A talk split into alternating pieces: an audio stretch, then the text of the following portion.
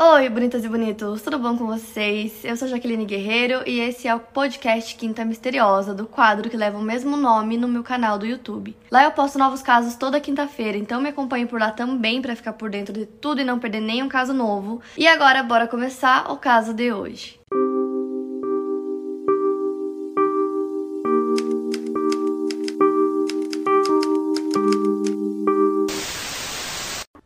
vídeo eu vou contar para vocês a história da família Pollock. Na verdade, eu vou focar mais nas filhas deles, mas é bem bizarro e para dizer o mínimo assim é fascinante essa história. Então, bora começar. Então, o casal John e Florence casaram por volta de 1930, 1940, por ali, não se sabe exatamente a data do casamento deles e nem a data dos filhos que eles tiveram antes das meninas, né, que são o foco da nossa história, mas eles se casaram aí por volta de 1930 e na internet eu achei apenas uma única imagem da família toda junta. De qualquer forma, eles tinham dois ou três filhos já antes delas. Em 1946 nasceu a filha deles, Joana, e em 1951 nasceu outra filha que era a Jaqueline. E as duas tinham cinco anos, né, de diferença.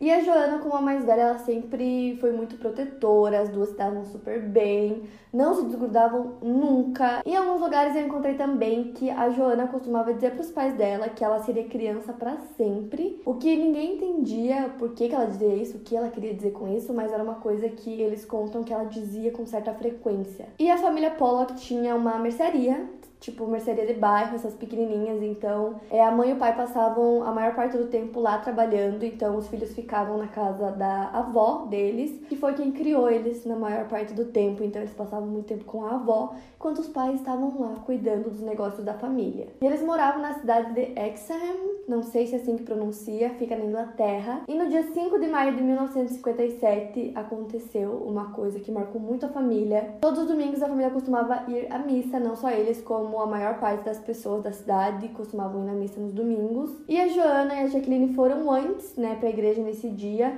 porque eles queriam pegar lugares pro resto da família. Então as duas saíram antes. A Joana tava com 11 anos e a Jacqueline com 6. E elas foram acompanhadas de um amigo que morava ali pela vizinhança, um menino que tinha idade próxima da delas, que eu não sei dizer para vocês exatamente qual a idade dele. E esse caminho que eles faziam, né, da casa até a igreja era um caminho bem comum. Eles já tinham feito isso várias vezes antes dos pais. Só só que nesse dia, um carro veio em alta velocidade, segundo testemunhas que estavam indo também para a igreja, que estavam por ali na rua. Esse carro veio em alta velocidade e atropelou as três crianças. E as pessoas que viram o acidente falaram que essa pessoa que estava dirigindo o carro parecia que estava fazendo isso de propósito, porque não freou em nenhum momento, não tentou desviar. E as meninas faleceram ali no momento do acidente. É, o menino que estava junto foi levado ao hospital e ele faleceu algumas horas depois. E aí, na minha pesquisa, eu fui fui atrás de saber informações de quem era essa pessoa que estava dirigindo o carro. E eu encontrei pouquíssima coisa, mas o que eu achei foi que era uma mulher, essa mulher tinha filhos. E recentemente, né, na época do acidente, ela tinha perdido a custódia dos filhos dela. E segundo ela mesma, ela queria provocar um acidente e bater o carro com muita força para que ela morresse. Ela não tinha intenção de matar outras pessoas. Também disse que tinha tomado alguns remédios naquele dia, então não se sabe que remédios eram esses, se eram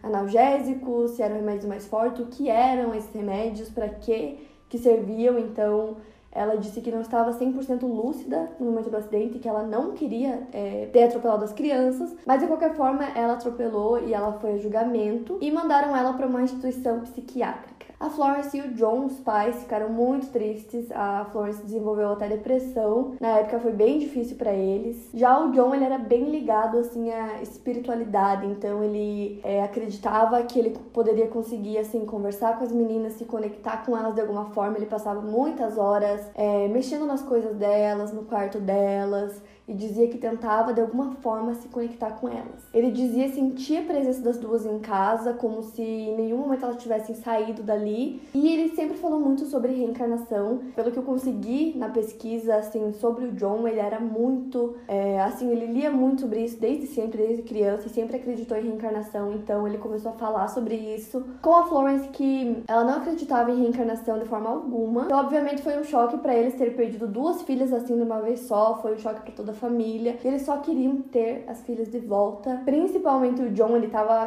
com essa ideia de reencarnação muito fixa nele. Ele dizia muito que eles iam ter outros filhos e que seriam meninas e que seriam duas. Ele dizia que sonhava muito com isso o tempo todo e que ele tinha certeza que ele teria suas filhas de volta na família deles. Ele dizia isso para as pessoas e Ninguém acreditava, ninguém dava muita bola, as pessoas achavam que era uma forma de lidar com o luto. E a Florence, em nenhum momento, né, acreditava nisso ou dizia também essas coisas. Quem ficava falando isso era sempre o John. Mas de qualquer forma, cerca de um ano depois, é, a Florence engravidou novamente. A Florence era católica e o John falou para ela que agora que ela estava grávida, ele tinha certeza que as filhas deles iriam renascer. Mas a Florence continuava não acreditando nisso e aí em uma consulta médica, né, para ver como tava o bebê, o médico conseguiu ouvir só um bebê e disse que o bebê tava ótimo e tal. Então no dia 4 de 1958, nasce o seu bebê que na verdade foi foi um susto para todo mundo porque não era um bebê só, eram dois. A Flora estava grávida de gêmeas o tempo todo e ela não sabia. Então foi um choque para toda a família quando no dia do parto nasceram dois bebês e eram duas meninas. E os nomes que eles escolheram para as meninas foi Jennifer e Gillian. Eu não sei se em inglês a pronúncia seria Gillian ou Gillian. Eu acredito que Gillian mesmo não sei, mas esses foram os nomes. E depois que elas nasceram, o John começou a falar ainda mais da história da reencarnação. Ele dizia que agora ele tinha certeza absoluta que todo mundo poderia ver com os próprios olhos. Haviam reencarnado, né, nos bebês. E como sempre, a Florence continuou não acreditando nessa história e não dava bola para o que ele falava. Porém, logo no início, os dois começaram a notar vários sinais de que todas as orações que o John fez durante todo aquele ano pedindo para as filhas voltarem haviam sido respondidas. As meninas tinham muitas semelhanças com as irmãs. A Jennifer tinha uma cicatriz é, no rosto, na testa, perto dos olhos, exatamente no mesmo lugar que a Jaqueline tinha uma cicatriz quando ela tinha 3 anos de idade. Ela acabou se machucando e fez essa cicatriz nesse mesmo lugar. E a Jennifer já nasceu com essa cicatriz. Inclusive, Inclusive, marcas de nascença é um tópico bem interessante, na minha opinião, porque tem muitas pessoas que nascem com marcas de nascença que às vezes tem alguma coisa a ver com outra pessoa da família que tinha também essa mesma marca, ou às vezes tem a ver com a morte dessa pessoa. Se vocês conhecem alguma história assim sobre marcas de nascença de família, comenta aqui que eu amo. Se vocês jogarem isso no Google, tem muitas informações que dizem que muitas Marcas de nascença tem a ver com vidas passadas ou, como eu disse, com coisas que aconteceram com outras pessoas na família.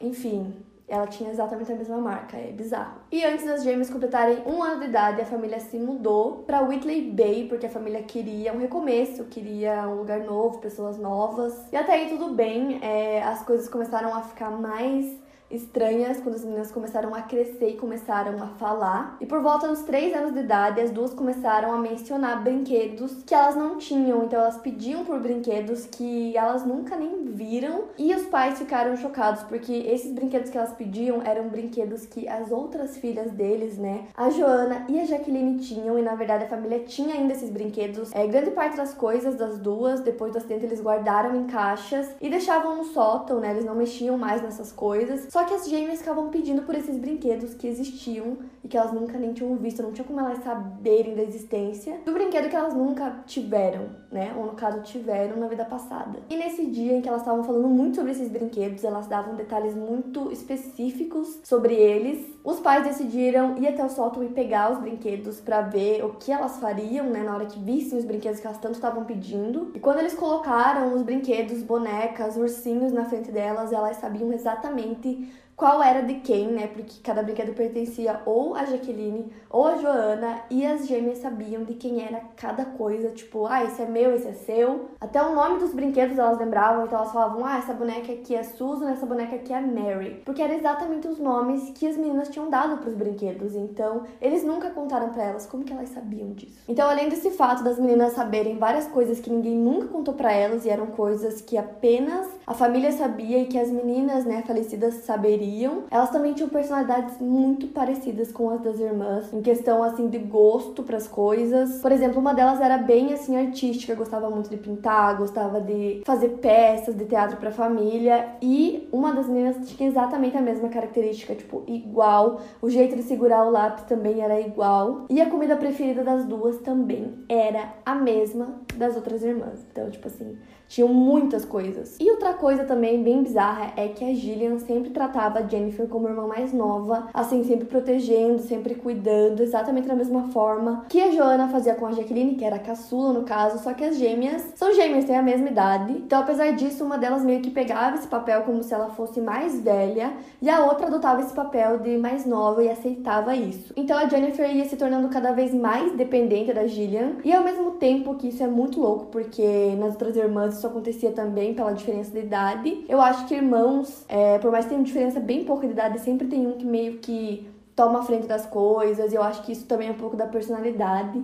Então, né, tem esses dois fatores. E eu digo isso porque eu tenho uma prima que tem a mesma idade que eu. E eu sempre tomei o papel de mais velha, eu sempre tomava a frente das coisas, então eu acho que isso é bem normal entre crianças. E as irmãs, né, a Jaqueline e a Joana tinham 5 anos de diferença. Então era óbvio por que isso acontecia agora com as gêmeas. Eu acho que talvez isso é normal porque é uma coisa comum entre crianças ou simplesmente é porque na vida passada era assim. Então, aos poucos, a Florence e o John tinham mais certeza de que as suas filhas, as gêmeas, eram a reencarnação, né, das suas filhas que faleceram no acidente, porque tinha muita coisa, assim, é, sabe? Cada dia tinha uma coisa diferente, era muito louco tudo aquilo. E foi tudo muito estranho para eles. Principalmente porque as meninas tinham muito medo de carro e eles nunca conseguiram entender esse medo, de onde surgiu o medo de carro. E elas também sabiam atravessar a rua, de parar na calçada, olhar para os lados antes de atravessar sem ninguém ensinar. Então isso para eles era tipo assim, sabe? Como que isso acontece. Mas aí, enfim, no ano seguinte, eles resolveram fazer uma visita a Exham, que era a cidade que eles moravam antes. E aí foi que tudo ficou ainda mais louco. Eles foram à cidade para visitar, porque já fazia alguns anos que eles não iam. E as gêmeas começaram a apontar várias coisas na cidade que elas nunca poderiam saber, porque era a primeira vez que elas iam para lá. Eles se mudaram, elas não tinham nenhum ano de idade, então não tinha como lembrar as coisas, dar nome às coisas, igual elas acabaram fazendo naquele dia. E uma das coisas que mais marcou a família foi elas falando sobre sobre uma escola que elas nem sabiam que existia, deram o nome da escola. E era a escola onde as meninas estudavam. E elas diziam também: ah, na rua do lado da escola tem um parque que a gente costumava ir. Tipo, como assim? sabe? E elas diziam, ah, lá tem balanço, tem isso, tem aquilo. Tipo, davam detalhes sobre as coisas. E aí os pais contam que cada vez ficavam mais parecidas em tudo, na personalidade, como eu disse, no jeito de falar, no jeito de andar, assim, em tudo. E outra coisa que acontecia bastante também é que as meninas sempre tinham pesadelos envolvendo o carro. E a Florence contou também que ela ouviu as meninas conversando sobre o acidente algumas vezes. E elas falavam sobre isso como se elas tivessem tido essa experiência do acidente de carro. E até então ninguém tinha contado para elas sobre nada das irmãs, sobre o acidente, sobre nada.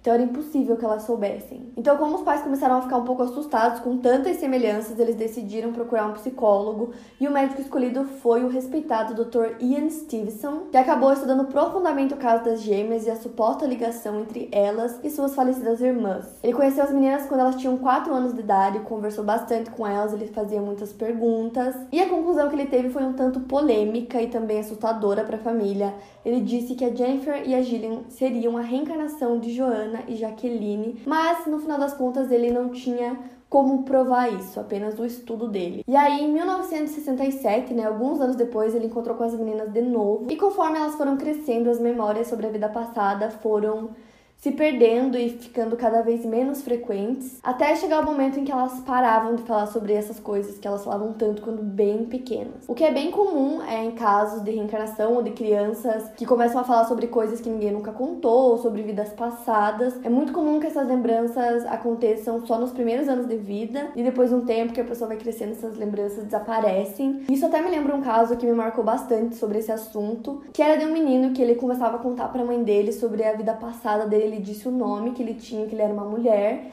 e que ele tinha morrido um acidente num prédio que pegou fogo, ele não conseguiu sair. E aí a mãe dele ficou tipo, da onde que essa criança, acho que o menino tinha 3 anos mais ou menos, tirou essa ideia. Então ela foi pesquisar e em jornais ela encontrou essa notícia desse prédio, o mesmo prédio que ele falou, e lá nas vítimas tinha o um nome, o mesmo nome que ele disse que era o seu nome na vida passada. Então é uma coisa muito louca, porque não tem como essas crianças saberem dessas coisas, entendeu? Enfim, o Dr. Stevenson encontrou com as meninas uma última vez quando elas tinham 20 anos de idade e todas essas coisas que os pais e tal, todo mundo contava para elas, que elas falavam quando criança, elas não tinham lembrança alguma de nada daquilo ou da vida passada. Só que aí uma coisa bem esquisita aconteceu. Três anos depois, a Gillian começou a ter uma lembrança bem específica, que era de uma criança de cerca de três anos de idade brincando em uma caixa de areia. E era uma lembrança que ela nunca viveu e ela teve, tipo assim, essa memória e ficava vindo essa imagem na cabeça dela várias vezes a mesma imagem. E aí os pais contaram que na verdade a Joana brincava nessa caixa de areia quando tinha 3 anos de idade. Então, assim, é bem esquisito que depois de tantos anos ela uma delas só tenha tido apenas essa única lembrança de vida passada, que era uma coisa que os pais disseram que não fizeram com as gêmeas, então não tinha como ela ter essa lembrança. E isso ficava vindo na mente dela várias vezes a mesma cena. Então o médico que fez análise sobre elas, né, sobre o caso, ele publicou essa análise em dois livros que falavam sobre crianças que lembravam das vidas passadas, livros bem específicos com estudos sobre reencarnação. Toda essa crença em torno da reencarnação é uma crença bem antiga e é altamente difundida ao redor de todo o planeta planeta, assim como existem muitas histórias e casos a respeito desse assunto, mas nesse caso específico que chama atenção é que ele foi documentado na Inglaterra, um local que normalmente tem pouquíssimos casos relatados sobre reencarnação. E na pesquisa dele ele fala sobre diversos fatores, como por exemplo, o fato de ter sido um choque para os pais, né, o acidente que aconteceu com as meninas, e como isso pode desencadear vários mecanismos de negação para os pais. E principalmente o John ficar falando tanto de reencarnação poderia ser justamente um mecanismo assim de negação da morte das filhas, então ele começava a dizer isso para tentar, né,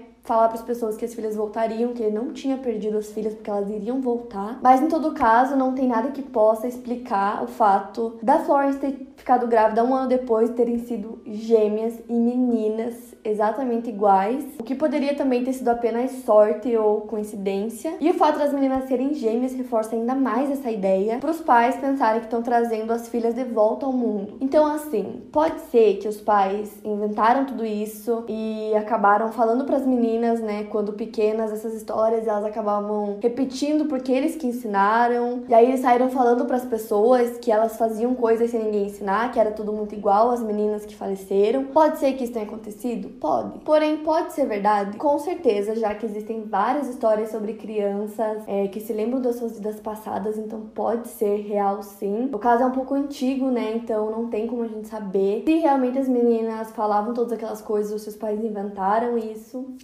Não dá para saber. Para mais casos, siga meu podcast aqui no Spotify. Lembrando que os casos novos saem primeiro lá no meu canal do YouTube toda quinta-feira. Obrigada por ouvir, até o próximo caso.